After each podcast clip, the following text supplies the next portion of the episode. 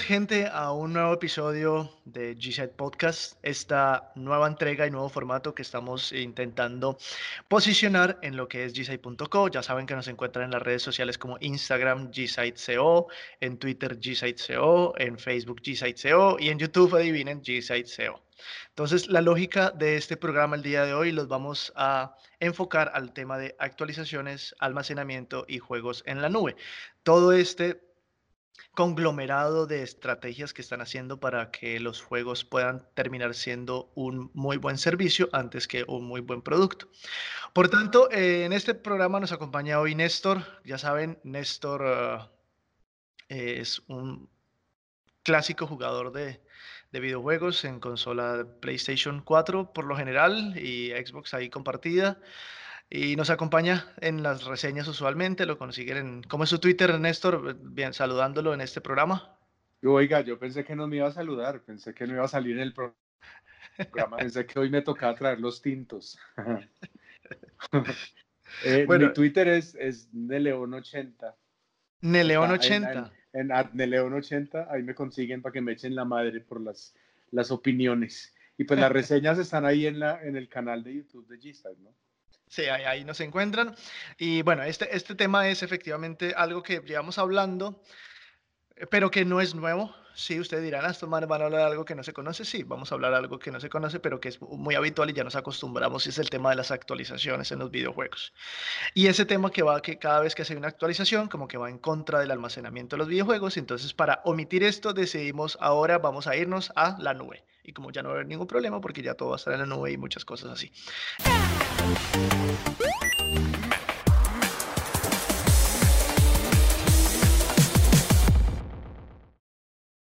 Entonces, dentro de esta lógica, Néstor, eh, comenzamos entonces a charlar sobre esto. Las actualizaciones, ¿beneficiaron, benefician a los videojuegos para ser un mejor servicio? Sabe que antes de contestar su pregunta, sabe que estaba pensando que cuando usted decía que sí, que, que ya se volvió normal, en ese momento se me ocurrió que el cambio fue tan, gradual que no nos dimos cuenta, weón. O sea, todo empezó, acuérdese cuando, cuando salió el primer DLC de los caballos de Oblivion, que era, un, era una, una piel para el caballo, una armadura, por ahí empezó todo. Y eso fue hace, ¿qué? 10, 11 años. Y eso empezó como con algo tan inocente y ya hoy en día pues ya nos tienen clavados. Pero sí, bueno, pues eh, lo de las actualizaciones, pues eso tiene sus dos lados.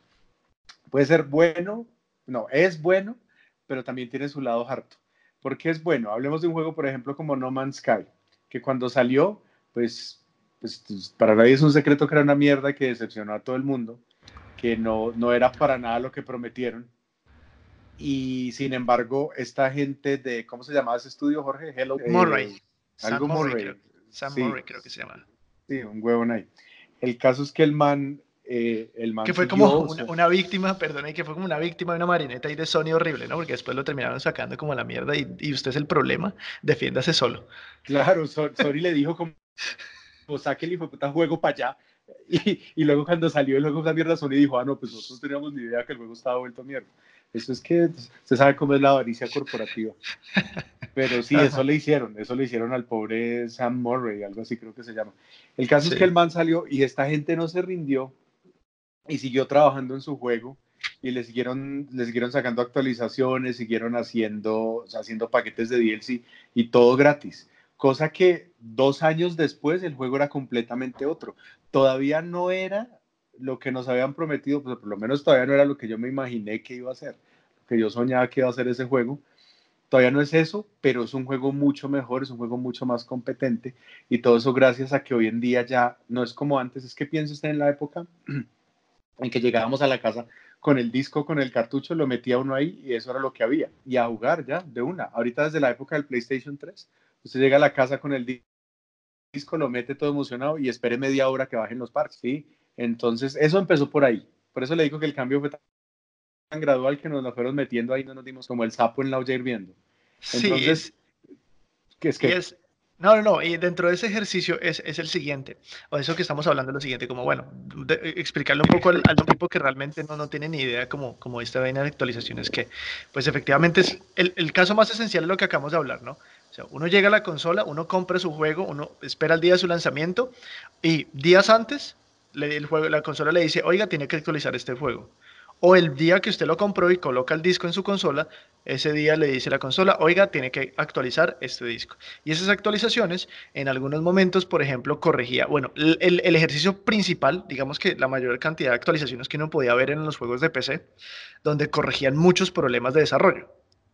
Y pues hace muchos años nosotros no teníamos eso en el disco. O sea, ya el, uno vivía con el problema y con el bug y tenía que vivir con el bug de por vida. No sé si recuerda alguno de esos bugs así como clásicos que uno siempre iba, o sea, ese bug iba a existir y era como el que se lo supiera trabajar, pues bien.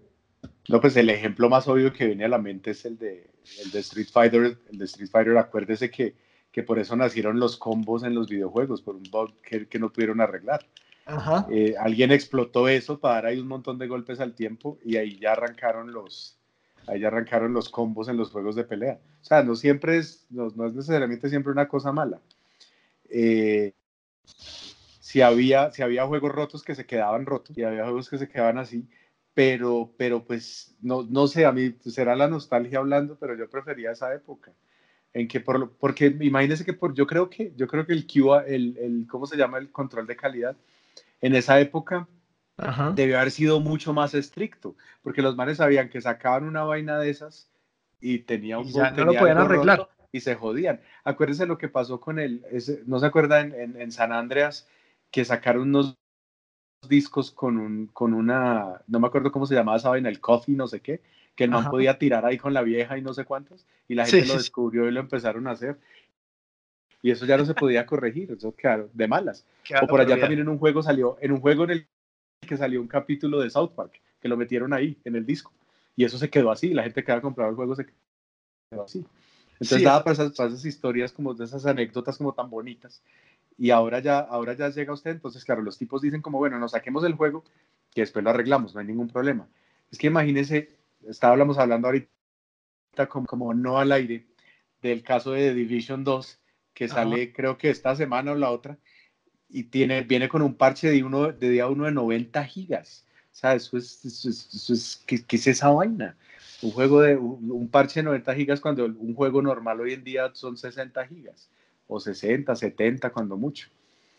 Entonces, a mí me pasó, por ejemplo, con Halo 5, que llegué todo emocionado cuando por fin lo compré y metí el disco y toma tu descarga, huevón, como de tres horas.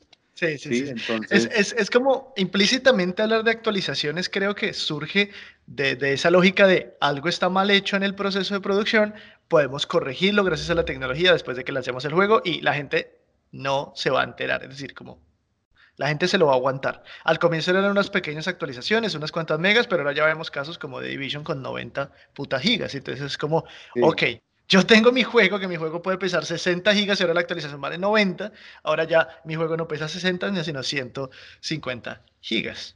Sí, está, eso está tenazo, están abusando y no, la gente pues como no se va a dar cuenta, le clavan a uno un parche de 90 gigas. También creo que pasó con, con, un, con un Call of Duty, creo que llegó a pasar la misma vaina. Que no, un montón, y el, y el, tema, por ejemplo, de, de, Titanfall, de Titanfall en PC, que era como 80 gigas y 60 eran solamente de sonido. Y bueno, pero eso ya es hablar de almacenamiento, que hablaremos un poco más adelante. Entonces, entender, digamos, hablar de actualizaciones en los videojuegos es hablar implícitamente de algo que está por corregir, que no está terminado, por decirlo así, o que puede mejorarse. En la mayoría de los casos creo que ha sido porque no ha estado terminado y lo han querido corregir. Sí, es que ya ni siquiera se trata de, pulir el, producto, ¿no? Ya se trata de terminarlo. O sea, el, el seguro, el, el, el publisher quiere que salga para determinada fecha para vender. Entonces, no, pero es que el juego no está, no está terminado y le dicen como, no, bueno, no se preocupe que lo pueden terminar un mes después, o incluso en el caso de No Man's Sky hasta dos años. Entonces, pues ahí sí como que nos están medio viendo la cara, ¿no? Me parece a mí. Sí, ahora, implícitamente, digamos que todos esos, esos ejercicios de actualizar la consola, esos casos de actualizar la consola, bueno, también hay actualizaciones para la consola, de actualizar los videojuegos, implica por parte del estudio un esfuerzo de desarrollo posterior a la venta. Y como que, en, por ejemplo, en el caso de Hello Games, como que a los tipos les tocó asumir todo ese proceso de desarrollo post-venta. Y es como, Ok, hablar de actualizaciones es hablar también entonces de que los videojuegos ya se están absolutamente consolidados como un servicio más en nuestra sociedad. Ya no es un producto porque tenemos, empezamos a hablar de un servicio postventa, literal, porque el juego si sale roto tiene que corregirlo, si está incompleto tiene que corregirlo, si le quieren agregar algún elemento adicional tiene que actualizarlo, y etcétera, etcétera, etcétera. Y ya hay juegos que se basan completamente en ese modelo, ni siquiera hablemos de correcciones, hablemos de, de contenido extra como Destiny 2. Mire que ya hablan, ya siempre dicen que esto es un juego como servicio, que lo mismo que, lo mismo que intentaron hacer con Anthem, que le salió re mal, pobre BioWare, pero bueno, es tema para otro día. Pero ya hoy en día ya se habla de, tipos de videojuegos como servicio, que usted compra el juego y le siguen sacando contenido, lo siguen arreglando, lo siguen puliendo, mientras usted siga pagando ahí cada dos o tres meses. O sea, ya son correcciones o adiciones por las que hay que pagar además. Ahora, este modelo, este modelo de actualizaciones, creo que dentro de estos ejercicios de, de, recordar casos, hay uno que me parece muy interesante, que lo vi por allá en, si no estoy mal, fue en 3DS, si no estoy mal que salió. Eh, bueno, en este momento se me escapa, pero fue un Resident Evil, creo que fue el Resident Evil eh, Revelations, eh, Revelations que fue, fue, que el segundo sacó una muy buena versión y la segunda versión salió en formato de episodios y entonces ahora las actualizaciones nos permiten a nosotros disfrutar de ciertos juegos basados en los servicios de episodios. Entonces ahí empezamos a hablar de, por ejemplo, Life Strange y... Hitman 1. Eh, Hitman, Hitman 1, Hitman 2, todos los Telltale que sean posibles. Ah, sí, eso sí. Lo sacan por. Entonces, como que hablar de actualizaciones en los videojuegos es al mismo tiempo hablar de cómo están mutando estos servicios. Este es el servicio de videojuegos, ya no solamente de cómo están mal hechos, sino también de cómo mutan estos videojuegos en otros formatos de entrega y de distribución, que están, digamos que gracias, soportados en el tema de la actualización. Bueno, pero eso ya es otra cosa. A mí esas entregas episódicas le cuento que me saben a mierda. Por eso, pues por eso nunca probé nunca probé el primer Hitman porque me pareció pues como de pésimo gusto que, que, sacaran eso así por episodios, me parecía muy harto. Y eso ya, ya no habla uno de, de, salidas de juegos, sino de temporadas, ¿no? Que temporada 1, que temporada 2, eso lo hizo mucho Telltale, pero pues miren cómo les fue bien, por eso cerraron. Sí, eso de Telltale creo que, eh, mm, hablando de actualizaciones y esas cosas, eh, el modelo de servicio que nos entregó al final Telsen, en lo personal, a mí me gustó mucho. Era un, eh, frente a las historias. Recuerdo mucho que The Wolf Among Us fue como un juego que disfruté muchísimo pero al final era, era eso, como tengo que esperar la actualización del siguiente episodio en no sé cuántos meses. Y cuando estos manes cierran, entonces es, es como a la mierda, se fueron a la mierda y ahora yo no voy a poder jugar la segunda, la segunda, segunda temporada de Wolf Among Us. Y es como esa actualización jamás va a llegar. Y es como efectivamente el ejercicio nefasto de que si no hace sostenible este modelo, pues, la pues gente los la jamás van a llegar. Joder, sí, uno es el que se jode esperando contenido. ¿Sí me entiendes? O sea, como que no, pues no, no, ya, o sea, de mala. Si no dio plata, a nosotros nos interesa es que dé plata y, no más. Y eso es lo que se ha vuelto hoy en día la, la, industria un poquito. El caso es que, bueno, sí lo pueden usar, lo usan, lo usan para bien y lo usan para mal, pero me, me parece que incluso cuando lo usan para bien, les da a ellos como un colchoncito que a nosotros no nos conviene, porque ellos dicen como, bueno, el juego está una mierda, está, está, no, está, no está para lanzar, pero lo podemos sacar, aprovecharnos de las ventas por la época y después lo arreglamos. Pero no todo el mundo lo hace así, o sea, hay compañías que sí lo respetan aún. Mire, por ejemplo, el que acabo, el, acabo de salir el Resident Evil 2, juegazo, que todavía estoy trabajando en la reseña. Del cual hablamos en nuestro primer episodio eh, de lanzamiento de este G-Side Podcast. Vayan a verlo en Spotify y todas las redes. Sí, ahí les contamos qué pensamos más o menos. Les damos como unos, unas entraditas a lo que va a ser la reseña. El caso es que, mira, ese juego salió, salió perfecto, hermoso, autocontenido, todo estaba un juego entero en el día de salida. Después, como al mes, dijeron, bueno, les vamos a regalar, les vamos a regalar eh, contenido gratis. Entonces, pues súper bien. Por ejemplo, el, Resident Evil 2 que salió y fue, y fue, como ya le dije, un juego muy autocontenido, todo bien y todo, estaba todo lo que necesitábamos en el día 1. Y la segunda semana después, o un mes después, sacaron, sacaron unos descargables muy chéveres gratis que eran unas, como unas aventuras extras con personajes extras, como unos escenarios de What Ifs, y eso fue completamente gratis y lo sacaron en un mes sin necesitarlo y sin cobrarlo. Y creo que más adelante ya van a sacar un contenido pago. aunque no lo tengo muy claro. Me parece que el contenido pago ya está, que eran como unos skins y la banda sonora original y todo, no, no sé qué. Eso me parece una forma muy chévere de aprovechar ese sistema. efectivamente, entonces... El juego perfecto, no tenían que arreglar nada. Es más, si mal no recuerdo, el Resident 2 no tuvo ningún, ningún parche de día, de día 1. Simplemente, pues, si hubiera un parche era muy pequeñito. Entonces fue perfecto, el juego ya estaba hecho, ya estaba, ya estaba, ya estaba completo y luego se dedicaron a ponerle contenido adicional. Si usted me pregunta, esa es la forma en que hay que usar eso. No sacar un juego roto, mirar a ver qué dice la gente, usa como, como Destiny. ¿Qué hace Destiny básicamente? los dos Destiny que han salido, el primer año nos usan a los marranos que lo compramos día de lanzamiento, pero las betas deberían ser gratis, ¿no? Una beta de 60 dólares para que al año arreglen el juego, eso me parece pues, pues el colmo, ¿no? Aunque ya sabemos que eso era para Activision. Para Papá Activision. Ahora, de ahí, de ahí podemos entonces hablar también que hablar de actualizaciones de los videojuegos es como darle una posibilidad a los distribuidores y desarrolladores, principalmente desarrolladores, para que, bueno, listo, en, en el caso negativo tengan que corregir el juego y en los casos mejores positivos es como, ok, hay cosas que se pueden crear, digamos, cosas que la gente pueda crear. What if, por ejemplo, cosas que los mismos usuarios puedan crear, mods, eh, complementos, cosas adicionales, o que el mismo estudio encuentre que efectivamente no estaba en el juego inicial y que ellos apropian para que puedan distribuir a partir de una actualización muy sencilla que puedan hacer y que adicionalmente pueda generar en algunos casos ingresos, entonces ya hablaremos más adelante de eso, pero en estos casos como se menciona Resident Evil es como un contenido adicional totalmente gratis que, que, que aumenta la experiencia, diversifica la experiencia, pero es que es gratis porque queremos hacerlo para ustedes. y que no se necesitaba, o sea, o sea, el juego como estaba estaba perfecto. Porque el juego, el juego ya estaba completo. Exactamente.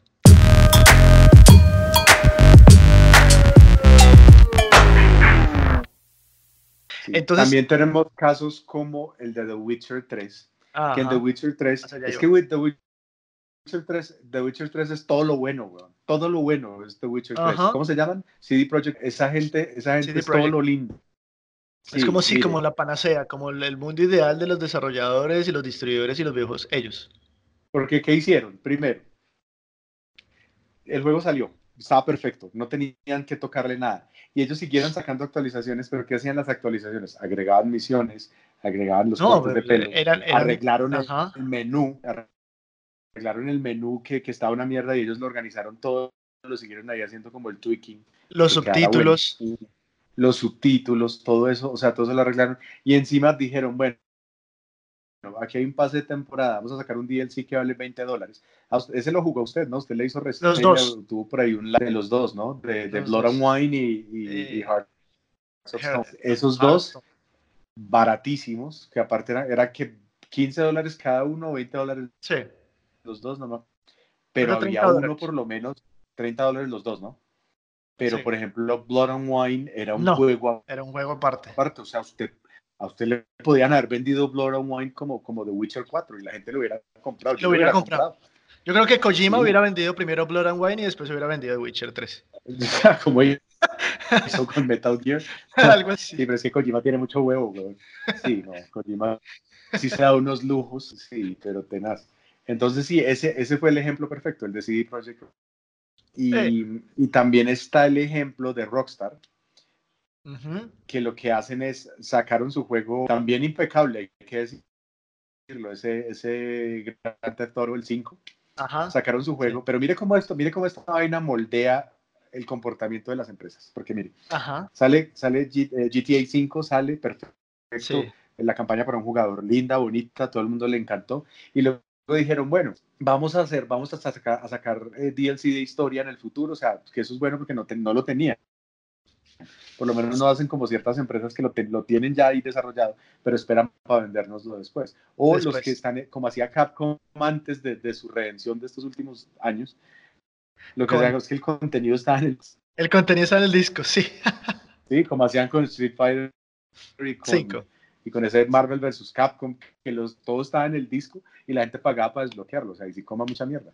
Pero entonces, eh, lo que hacen los de GTA V es no tenían nada, pero dejaron la promesa, eso nunca pasó. ¿Por qué nunca pasó? Porque sacaron el GTA Online, que se volvió un éxito. Si usted me pregunta, por, eso es que no tenemos, por eso no tenemos GTA 6. porque Sí, esa el mierda de GTA Online le fue tan bien. Sí, pues, pero ellos, ellos fueron ahí experimentando y sacando contenido y esa vaina hasta, hasta ahora todavía, todavía, todavía le están sacando mucho contenido y todavía le están metiendo cosas. Ese también es un buen ejemplo. Y, y llegó, llegó como a los, a los siete meses, no, siete, casi el año más o menos, llegó el GTA Online. Y como al año, un año y medio sacaron algo grande dentro de los dentro del, del GTA Online que se llama los hits, los hits, Los, hi- los eh, heist, los eso, sí. heist.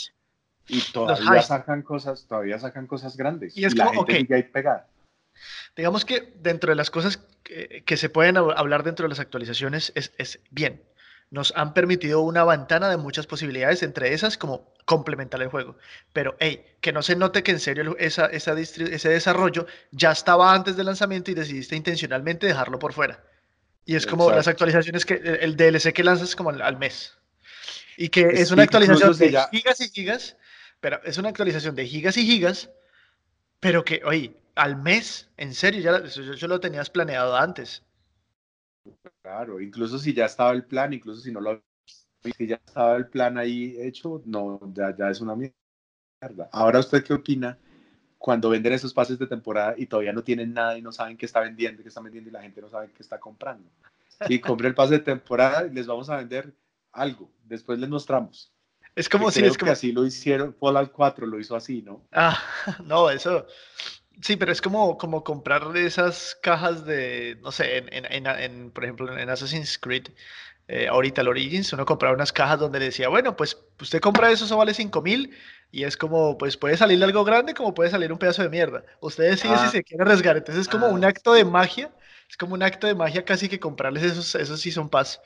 Eh, entonces, hablar de actualizaciones es poder tener diferentes formas de, por ejemplo, extender la experiencia y la vida de un videojuego. Eso está totalmente válido cuando se comete y se realiza de una manera, digamos, adecuada.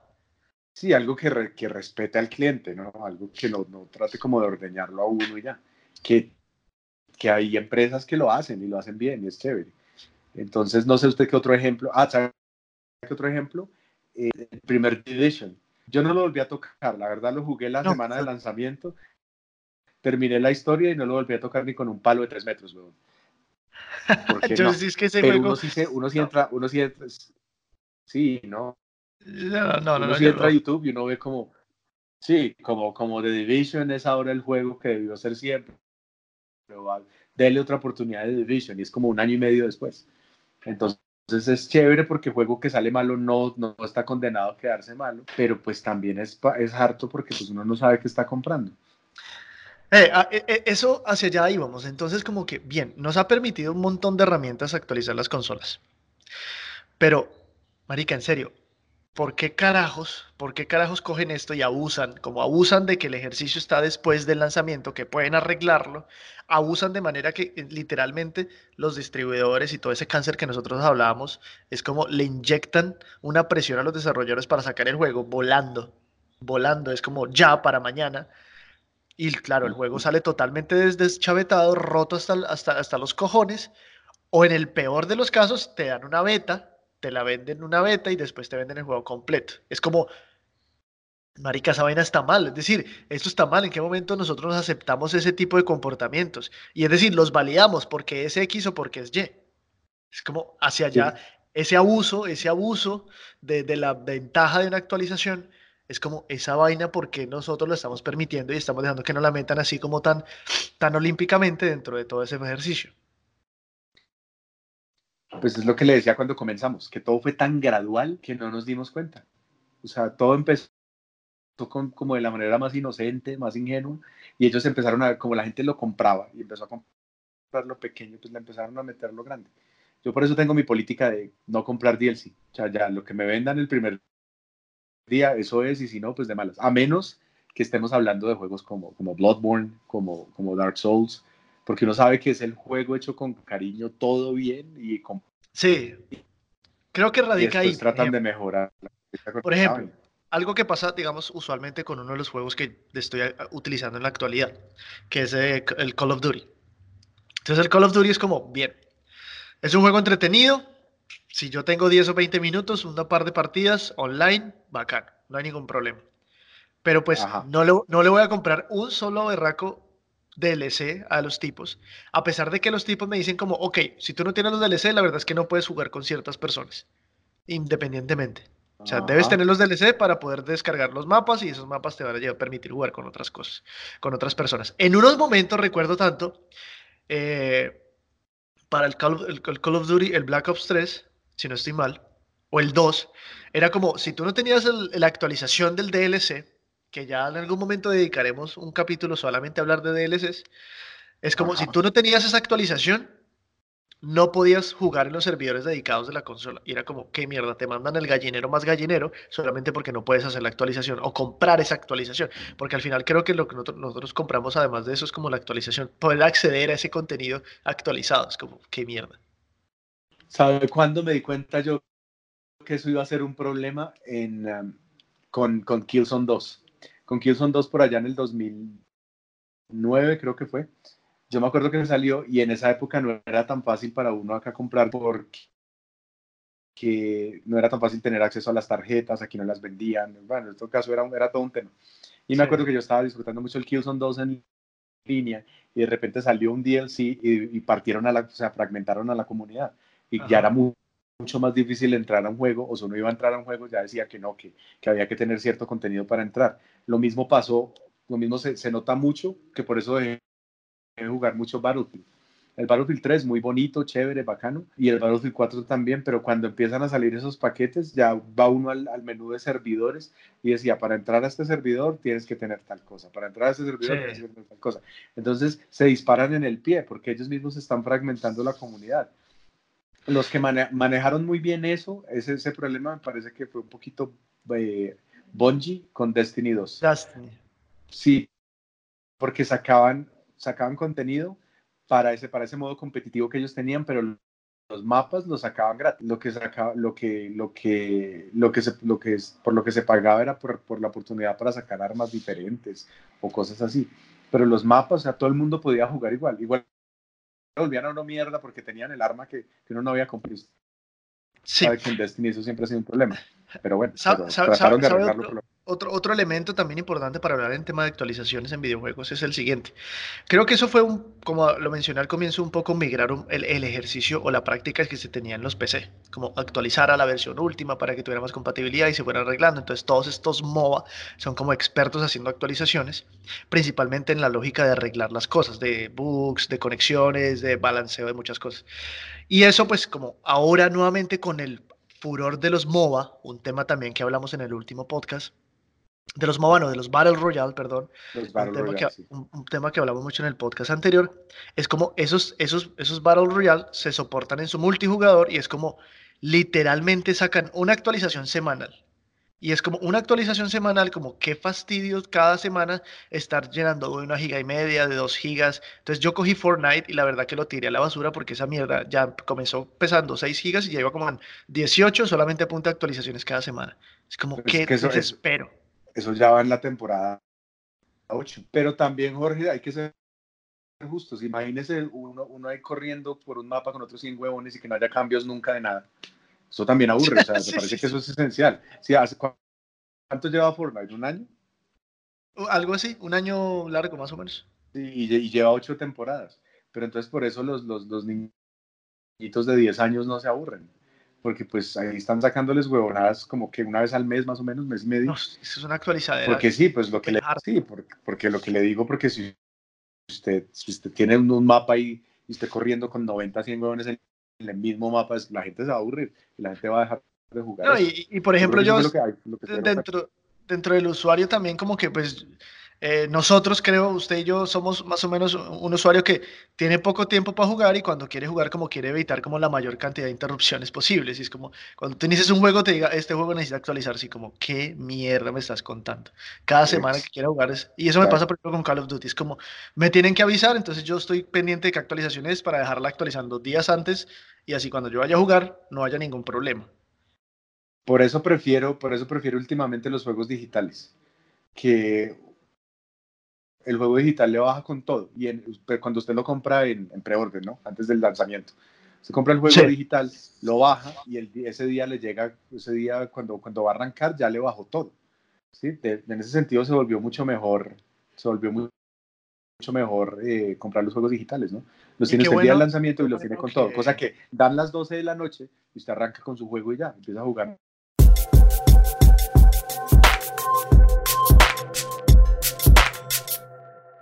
Bueno que mencione eso del, del, del juego en línea, porque efectivamente actualizaciones creo que nos llevó a lo que en un futuro estaremos nosotros hablando muchísimo, muchísimo, que es el tema de eh, el cloud, el streaming y como estar ya no una actualización esporádicamente, sino que estar casi que conectado 100% eh, al juego, pero además de 100% es como todo el juego se desarrolla en una nube.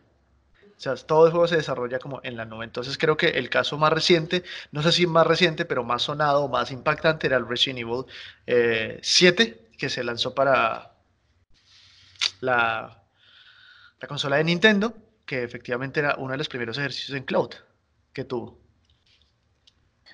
Que era solo, pero el 7, no. A ver, ¿era el 7 o era... y se, y se, lanzó, solo en nube? Se, lanzó solo en la nube. Pero ¿sabe a qué ayuda mucho eso? A que, a que consolas que no tienen poder de procesamiento muy alto puedan, puedan, puedan, puedan darle a la gente la oportunidad de jugar un juego que, no, que, que normalmente no podría correr. El problema es que yo creo que el problema más que todo es para nosotros, los de los países en desarrollo. Sí, sí. Porque por las conexiones que tenemos aquí. Sí, exacto, por las conexiones que tenemos aquí. Ojalá algún día llegara una conexión tan buena que usted simplemente prendiera su consola sin disco duro, sin nada, sino con una conexión bien buena y jugar en tiempo real cualquier vaina. ¿Sí? Como, pero bueno, yo pienso que ahí vamos, porque mire, por ejemplo, lo que está pasando con Netflix. O sea, sería como Netflix, pero para juegos. Usted mira el juego, lo juega y ya, y no descargó nada. ¿sí? Yo creo que hacia allá vamos. Es como Exacto, feo, entonces... Es como feo porque, porque la nostalgia, ¿sí me entiende? Ajá. Y tu coleccionista con los, con los 50 Resident Evil en la repisa y la edición de colección con la estatua de no sé qué mierdas, todo eso se va a ir acabando entonces. Pero a mí me parece porque así nos ahorramos descargas larguísimas, pero como le digo, yo pienso que la infraestructura, por lo menos aquí en Colombia, no está para eso. No, está unos 10 años atrasada. Ahora, dentro de esa lógica sí queremos ah, hablar eso. Es que eh, este es como el punto final al que queremos llegar nosotros en este programa y de por qué queremos hablar de actualizaciones. En, en principio algo muy sencillo, como una actualización, pero que fue el inicio, como el punto de anclaje principal para empezar a hablar de todos estos cambios que hemos visto en la industria de videojuegos. Entonces, hemos llegado a unos puntos donde, por ejemplo, sí, la actualización nos sirvió para poder corregir errores que simplemente eran vistos por la comunidad. Entonces, hablamos de los bugs, ¿no? Entonces, esos bugs que existieron durante toda la vida. Luego, podemos hablar de actualizaciones para ya no solamente corregir, sino complementar los juegos a partir del lanzamiento. Pero creo que el abuso de eso es lo que nos llevó a cosas como, yo no sé si recuerda el escándalo grandote alrededor de Street Fighter V. Sí, que el juego salió en pelota. No, como que le vendieron la caja sola. claro, yo pagué 170 mil posts por una puta caja, Y como hay como, como tres, sí, casi que... Y creo que el juego todavía no está, o sea, el juego sigue roto total. pero, pero dicen que, en serio, pero dicen que ahora ya está hermoso, ya dicen que, está muy bueno. Lo que, son, lo que son las conexiones online sigue siendo una mierda, o sea, los servidores siguen siendo horribles. ¿En serio? Horribles, Yo pensé que eso ya lo habían arreglado. Siguen, siguen siendo horribles. Incluso hay unos, hay unos temas de ping súper fuertes donde, digamos, hay unos momentos donde hacen unas especiales. Incluso me vi un video hace poquito de un Ken haciendo una especial con una Yuki como a no sé, como unos cuatro o cinco cuadros lejísimos del personaje y el Ken como que la absorbe como con una especie de espiral y, como, wow, de esta vaina, ¿cómo es posible que todavía esté con este juego? Que le han metido no sé cuántas gigas en actualización y ha pasado como no sé cuántos años. Y, Capcom dijo, este va a ser un servicio de nosotros, o sea, esto ya no es un juego, esto es un servicio. Vamos a actualizarlo cada rato, entonces vamos a seguir mejorando y es como el juego eternamente va a seguir roto. Sí, ya con ese cuento, pero oiga, ese juego no lo usan para, para competencias y todo oficiales.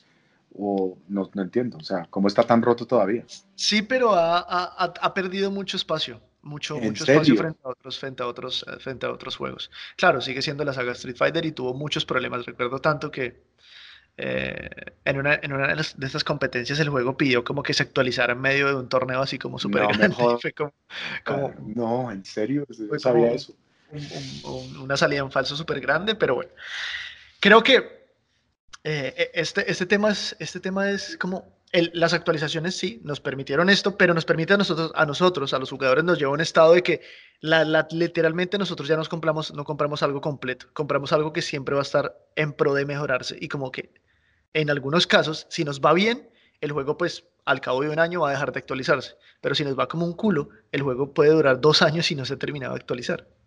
Compramos promesas. Exacto, es como mierda. Sí, uno, ya, ni siquiera, uno ni siquiera ya puede eh, confiarse en las reseñas, ¿no? Exacto, eh, hacia allá iba. Entonces, como algo tan sencillo como una actualización nos está llevando ahora la lógica de que, en serio, las reseñas valen mucha mierda. Porque no, el juego, el juego que el, el, tipo de la prensa recibe dos días antes del lanzamiento, literalmente va a ser un juego totalmente re, alfa, beta, gamma o de cualquiera de sus etapas de producción, porque dos meses después va a ser otro tu juego totalmente diferente. en, el mejor de los casos, un año después va a ser buenísimo y en el peor, pues va a ser un mierdero terrible. Exactamente. Ya, yo pienso que eso va a afectar mucho lo de las reseñas, como usted dice, y lo está afectando ahorita. Si usted se fija, usted, usted entra a YouTube y ve muchas, muchas reseñas actualizadas de juegos. Ajá. Mire que usted puede, por ejemplo, dividir, usted puede dividir como en tres partes las reseñas de No Man's Sky. Cuando salió, cuando empezaron a sacar los paquetes y ahora, dos años después. Bueno, en este caso ya, ya vamos para tres años, ¿no? Pero, pero imagínese eso, sí, ya, ya uno no, sí, no, no puede uno confiar en la reseña siquiera. Sí. No hay cómo. Y, ahora entonces nos lleva a nosotros a pensar que nosotros compramos promesas y un montón de cosas que nunca van a estar terminadas. La prensa tiene que empezar a hacer un ejercicio como, pues, como volver a empezar a analizar los juegos, porque ya el juego no es únicamente un producto que usted entregó, trabajó y lo desechó. Y que ahora entonces estamos hablando de que a partir de una actualización sencilla, que hace mucho tiempo era inofensiva, ahora ya estamos hablando de que vamos a migrar toda una industria a, la, nube para literalmente como que matar este ejercicio y como que constantemente van a estar integrando diferentes cambios al ejercicio de la nube. Entonces, a partir de allí creo que eh, esas podrían ser unas grandes conclusiones. No sé, Néstor, eh, ¿qué, le queda por ahí en el tintero para, para, para mencionarle a, los, a nuestros oyentes, a pues Radio Escucha? Pues no, pues que es, es, sí, sí, es, asusta un poquito ver para dónde vamos a mí solo me parece, me parece chévere, pues la nube tiene sus ventajas, pero, pero pues me parece que están utilizando mal, algunas, algunas empresas están utilizando mal esa, esa posibilidad de, de, seguir trabajando en el juego después del lanzamiento, pero pues el último mensaje que les puedo dejar ahí es que, es que el poder está en nosotros, weón. nosotros somos los que compramos, nosotros somos los que creamos tendencias, uno es el que dice, sí, sígueme, sígueme, sígueme metiendo el dedo culo arriba que yo te sigo dando plata, o uno dice, no, yo no, yo no voy a comprar ese DLC o yo no voy a comprar esto. Todo, todo, todas esas tendencias tristemente se marcan en ventas. Entonces, en ese sentido, uno tiene el control. Entonces, pues yo creo que sí hay que ser un poquito responsable con esas decisiones que se tomen en cuanto a lo que compro, lo que preordeno y todo, porque está visto que nosotros con la billetera mandamos el camino que está siguiendo la industria. Esa sería como mi conclusión ahí. Eh, sí, e, e, efectivamente es eso, ¿no? Y es una de las, digamos, de, las nociones de por qué este podcast, por qué GZ Podcast nace.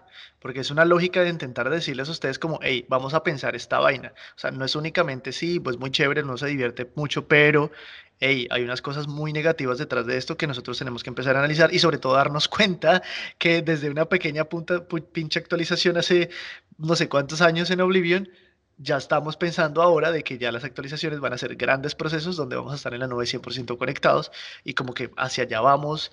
Creo que el gran, pues digamos, no sé si perdedor se puede hablar, pero como el gran eh, impacto que se ha tenido es el tema del almacenamiento, ¿no? O sea, los temas de discos duros es otra de, los, de, los, de las grandes cosas que se están revaluando, porque ahora ya literalmente es insuficiente tener un disco duro de, no sé, 500 gigas. Sí, yo digo que en el, en el futuro ya va a ser una, en el futuro podríamos tener una consola que sea solo como, como, una, como una conexión a, la nube y desde ahí podemos jugar, pero pues eso ya depende de la fuerza de la conexión y del ancho de banda que tengamos. Yo creo que para allá vamos. Pues triste por los nostálgicos que les gusta guardar, guardar la cajita y no sé qué, pero yo creo que ya, ya los juegos como servicios sí es, si logramos encontrar un balance en el que ya no estén robando a la gente y no sé qué, yo creo que para allá vamos. Y, pues ya se está hablando, por ejemplo, en, Xbox de sacar una consola sin, sin unidad de disco, pues con disco duro pero sin unidad de disco, que solo se puedan comprar juegos descargados. Entonces yo pienso que es un primer paso importante. Y si a esa consola le va bien, pues yo creo que ya, ya sabemos para dónde estamos encaminados. Hemos, hemos hecho como un ejercicio interesante, ¿sabe? Como eh, hemos hablado muchas cosas, sí, pero todas encaminadas alrededor de que una simple actualización como que dio paso a muchos cambios que iremos nosotros analizando a profundidad como a lo largo de, de otros programas. Creo que podemos profundizar en algún momento sobre bien en forma los DLCs y, y empezar a hablar de cómo eso puede cambiar nuestra forma de consumir, que ya nosotros lo tocamos por encima, pero más adelante lo podemos como profundizar y hablar desde casos puntuales. Pero en definitiva es pensar, hablar de actualizaciones, es efectivamente seguir pensando que esto ya no es lo mismo y nosotros somos las personas que tenemos como la batuta para poder organizar esto. Sí, en efecto. Uno es el que maneja, les dije ahorita, uno maneja con la billetera todas esas cosas. Listo, entonces así llegamos a, al final de otro capítulo de de G-Side Podcast, eh, quienes estuvieron en este capítulo, Néstor León y Jorge Agudelo, que estaremos nosotros eh, actualizando todos los temas relacionados con los videojuegos en las redes sociales, ya saben, en Twitter, en Instagram, en YouTube y en Facebook como G-Side CO.